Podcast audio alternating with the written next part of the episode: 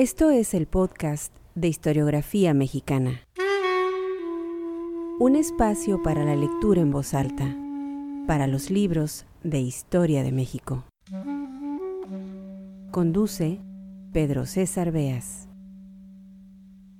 Desde luego que no podemos pensar que los años del Segundo Imperio Mexicano, la monarquía, la década de los años 60 del siglo XIX, sean mejores a los actuales.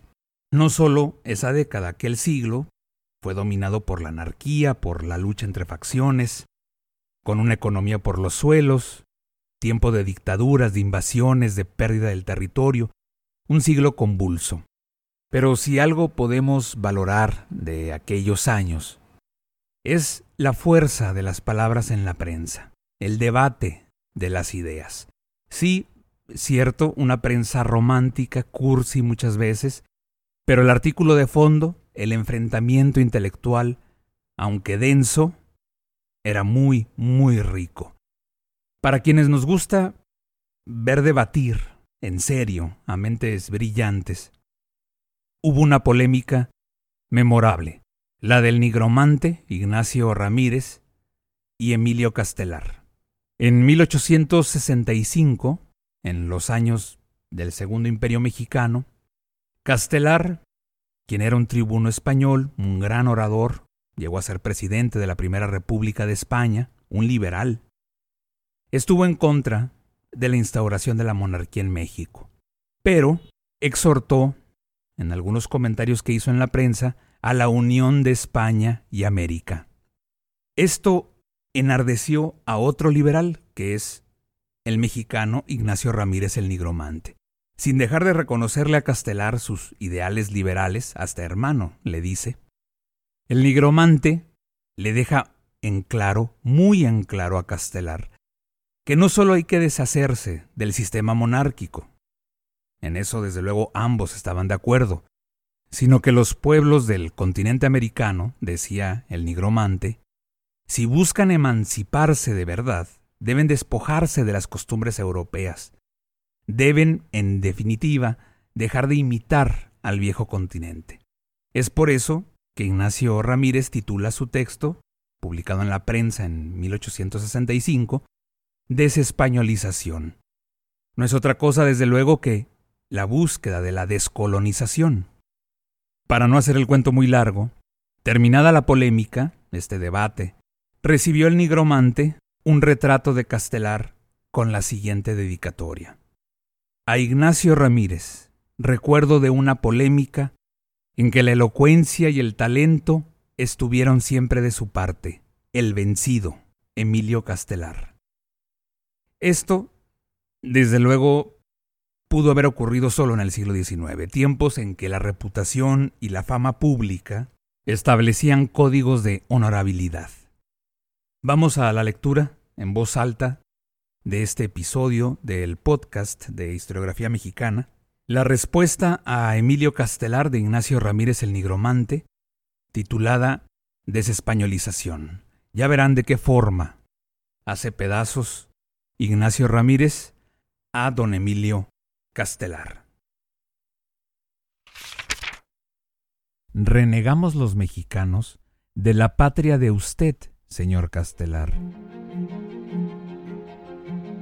del mismo modo y por las mismas razones que usted reniega de ella. Henos aquí fieles a sus inspiraciones. ¿A qué época de la España quiere usted que nosotros pertenezcamos? ¿Imitaremos a la España actual, donde usted, admirable escritor, es visto como un paria? No. Usted no canoniza el robo del guano, ni los asesinatos de Santo Domingo, ni la esclavitud de Cuba. Llamándose usted demócrata, ha dicho sobre la España de hoy, anatema. Imitaremos a la España que Carlos II, el hechizado, una especie de Maximiliano por derecho hereditario, abandonó como un cadáver a los buitres de Austria y de la Francia? No. Hasta los mismos españoles se avergüenzan de esos tiempos, que para la religión y el despotismo aparecen como los más envidiables.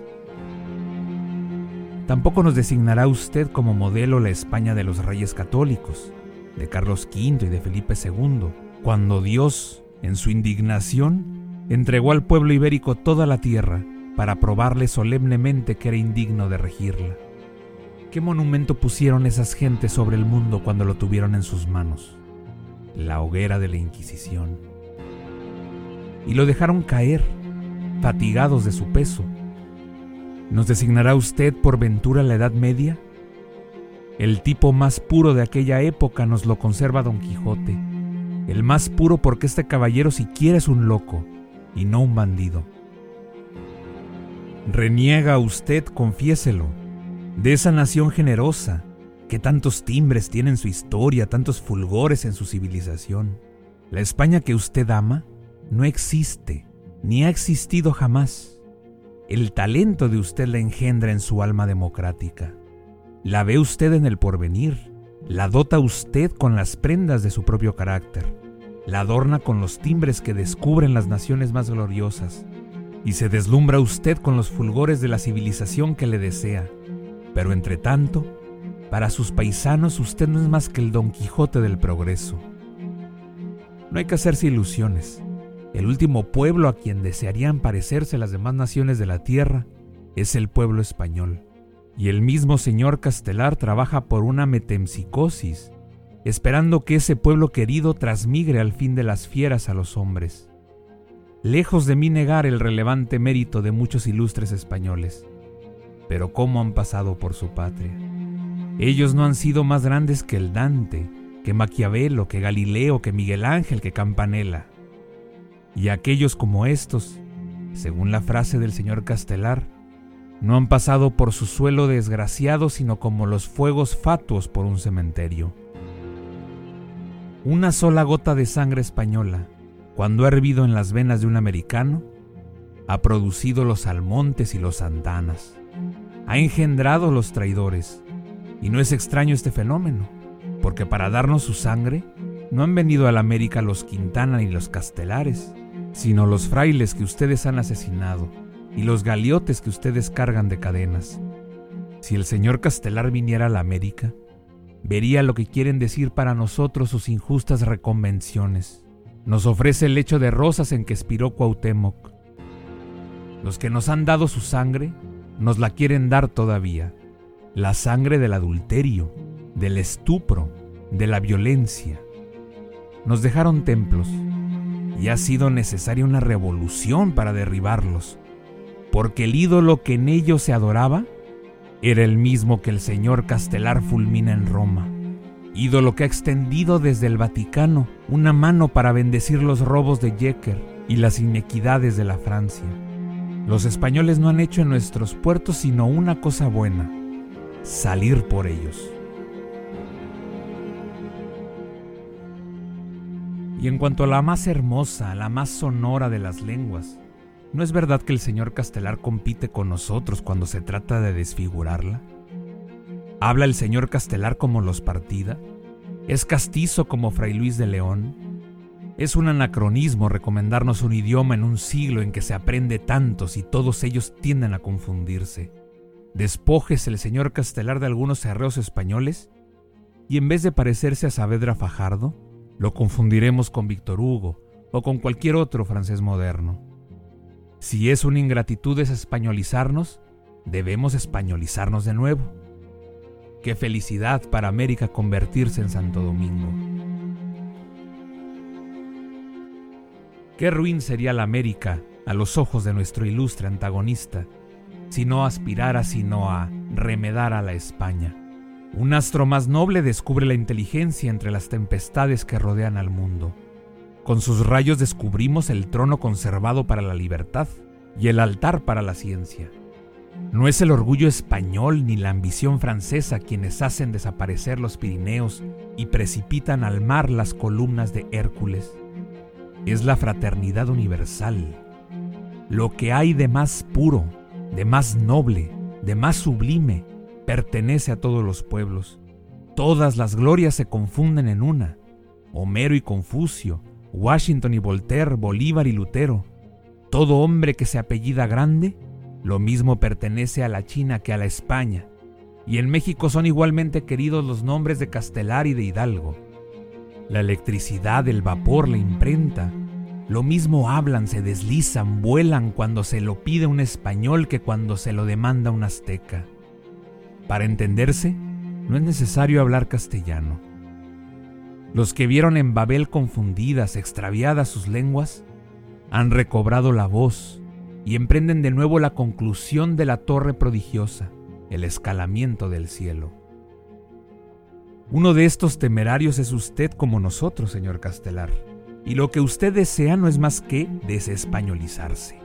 La América va con sus costumbres, con sus instituciones, con sus luchas, con sus sacrificios, a donde usted se dirige con sus discursos. Se trata de confundirnos en uno. Tanto cuesta ir a España como venir de ella. Americanícese usted, señor Castelar. Los americanos comprendemos a usted más que los españoles, más lo amamos, más lo admiramos. Aquí, hasta el bello sexo le consagra a usted sus miradas y sus simpatías. Aquí se lucha en verdad, pero los traidores, los españolizados, ya no se confunden con los buenos. El triunfo en los Estados Unidos será para la humanidad. El triunfo en México para la independencia y el progreso. El triunfo en el Perú para la justicia. En nombre de la justicia, de la independencia, del progreso, de la humanidad, de la gloria, venga usted, amigo nuestro, donde no faltarán olivas y laureles para su frente.